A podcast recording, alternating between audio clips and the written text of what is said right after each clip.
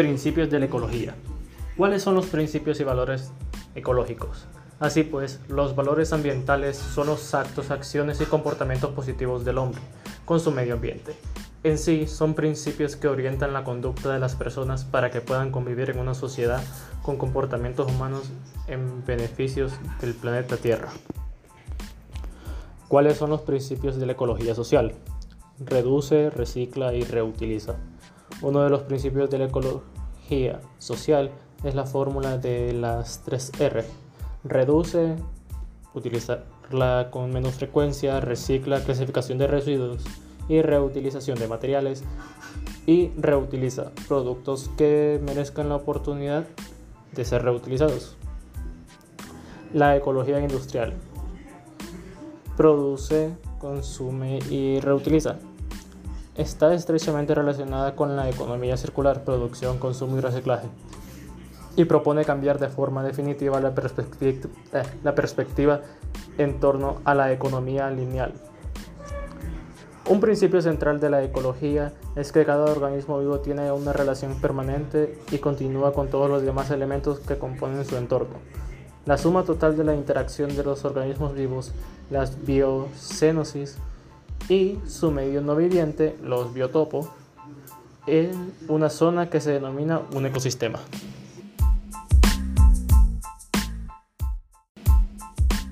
Biodiversidad es la variabilidad de organismos vivos de cualquier clase, incluidos en cualquier tipo de ecosistemas. Comprende la diversidad dentro de cada especie, entre las especies y entre los ecosistemas, pero no se refiere a la cantidad de individuos de cada una de esas especies. Que un ecosistema haya más especies que en otro, es decir, que haya mayor biodiversidad, se debe en gran medida a las, a las condiciones ambientales, la disponibilidad de luz, la temperatura, la humedad, la salinidad, etc. Así sabemos que los espacios más ricos en especie de seres vivos son las selvas tropicales, mientras que los más pobres son los desiertos, los cálidos como el Sahara y los fríos como la Antártida. En general, podemos decir que cuanto más duras son las condiciones ambientales en un ecosistema menor es la, biodiversidad. Los ende Endemismos los son aquellas especies que solo existen en un lugar concreto del mundo. Tienen un gran valor ecológico por ser de especies únicas, es decir, combinaciones genéticas vivas únicas formadas por un proceso evolutivo concreto de condiciones y aislamiento.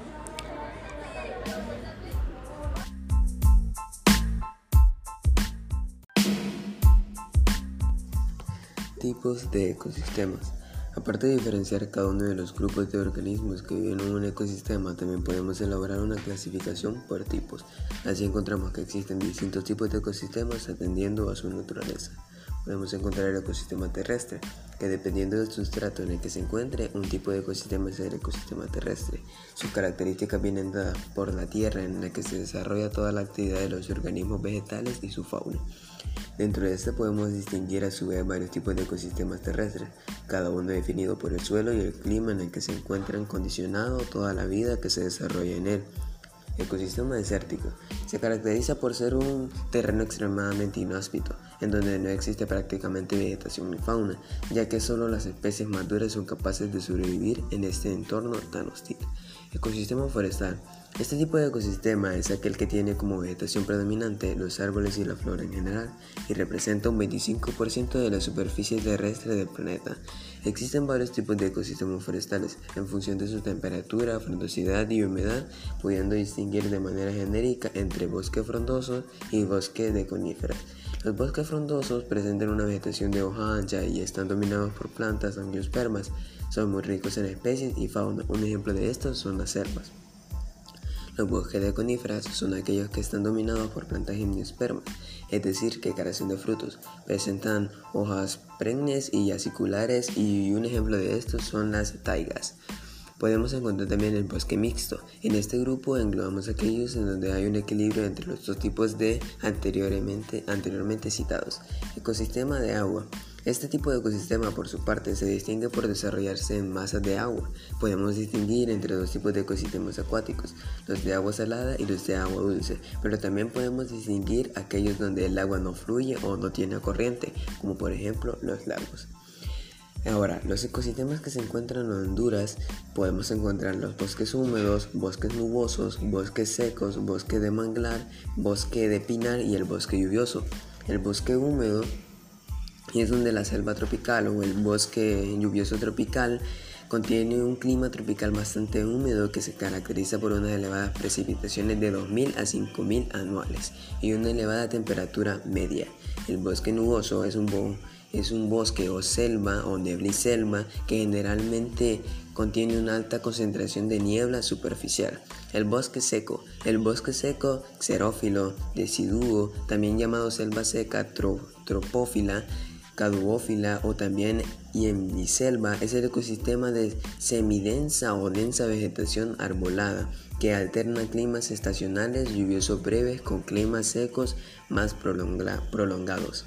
Bosque de manglar. Los manglares son un tipo de biomasa formada por árboles muy tolerantes a la sal que ocupa la zona intermareal cercana a las desembocaduras de cursos de agua dulce de la costa de latitudes tropicales y subtropicales de la Tierra el bosque de pinar, los bosques subtropicales de coníferas o también bosque de pino o bosque de pinar constituyen un bioma forestal terrestre que se presenta en zonas altas y bajas de clima subtropical semihúmedo con una estación cerca larga y escasas precipitaciones. Y el bosque lluvioso es aquel que se caracteriza por tener temporadas de lluvias bastante prolongadas.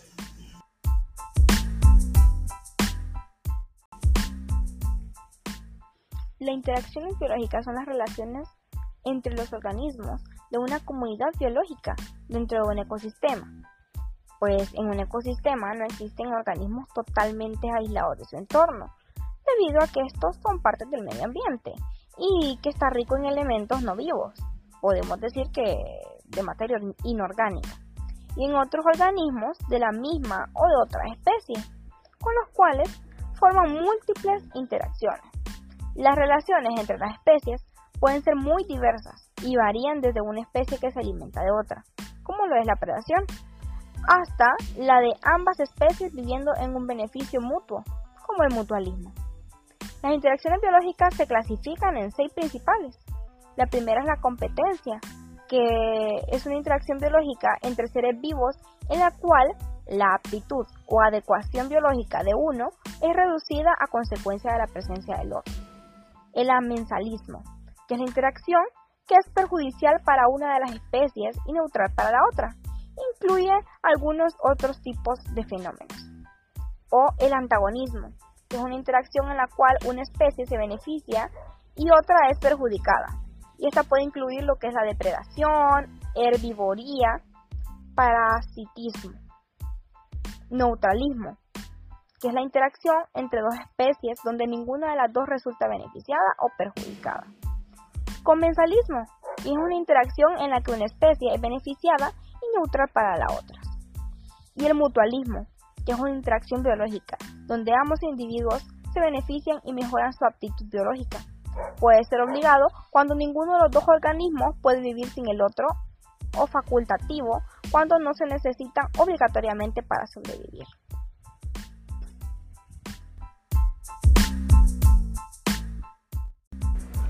La contaminación ambiental o polución es la introducción de sustancias u otros elementos físicos en un medio que provocan que éste sea inseguro o no apto para su uso. El medio ambiente puede ser un ecosistema, un medio físico o un ser vivo.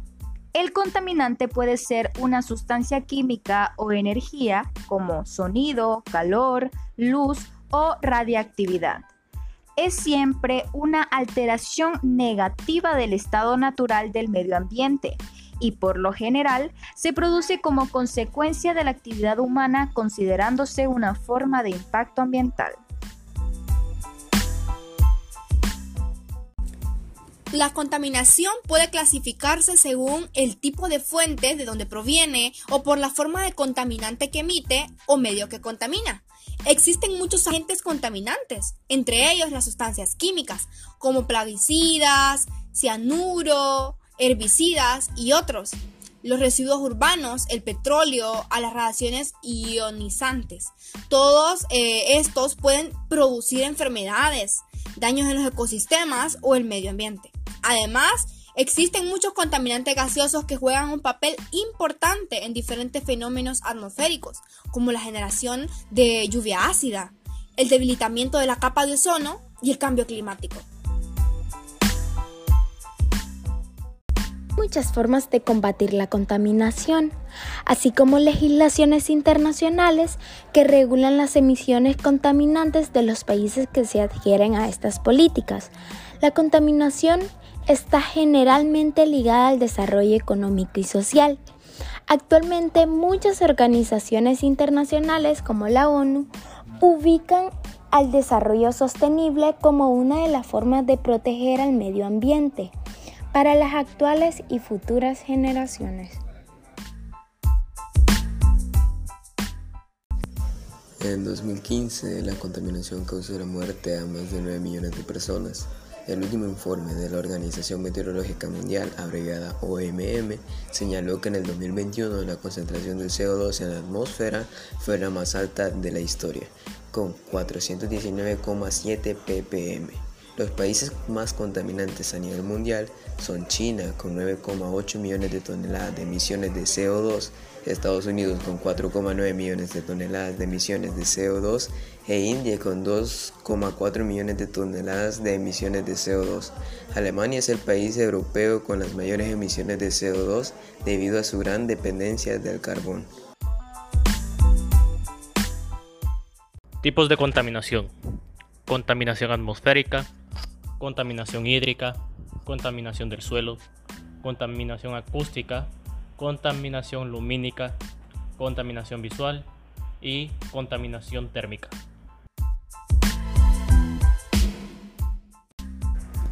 Causas de la contaminación ambiental.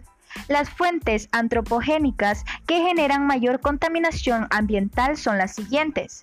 Tala excesiva de árboles, emisiones y vertidos industriales a la atmósfera y a la hidrosfera, extracción, procesamiento y refinamiento de combustibles fósiles como petróleo, carbón y gas natural, producción de energía con combustibles fósiles u otras fuentes no renovables, uso excesivo de automóviles y otros medios de transporte impulsados por gasolina o diésel, uso indiscriminado de plásticos u otros elementos o materiales derivados del petróleo, liberación de plásticos y objetos no biodegradables en espacios naturales.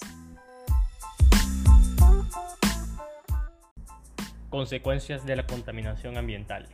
Una de las principales consecuencias de la contaminación ambiental es el calentamiento global, también conocido como cambio climático, por el cual la temperatura del planeta va aumentando de manera progresiva, tanto la temperatura atmosférica como los mares y océanos. Y es que la contaminación ambiental supone un riesgo para la salud de los seres vivos que habitan en los ecosistemas contaminados, incluyendo a los seres humanos. Además, la tala indiscriminada, la explotación excesiva de los recursos naturales y la emisión de contaminantes al medio ambiente como gases a la atmósfera, vertidos en medios acuáticos y residuos sólidos, provoca la destrucción de ecosistemas. De esta forma, muchas especies de animales y plantas ven como su hábitat natural se va destruyendo cada vez más, pudiendo provocar incluso su extinción.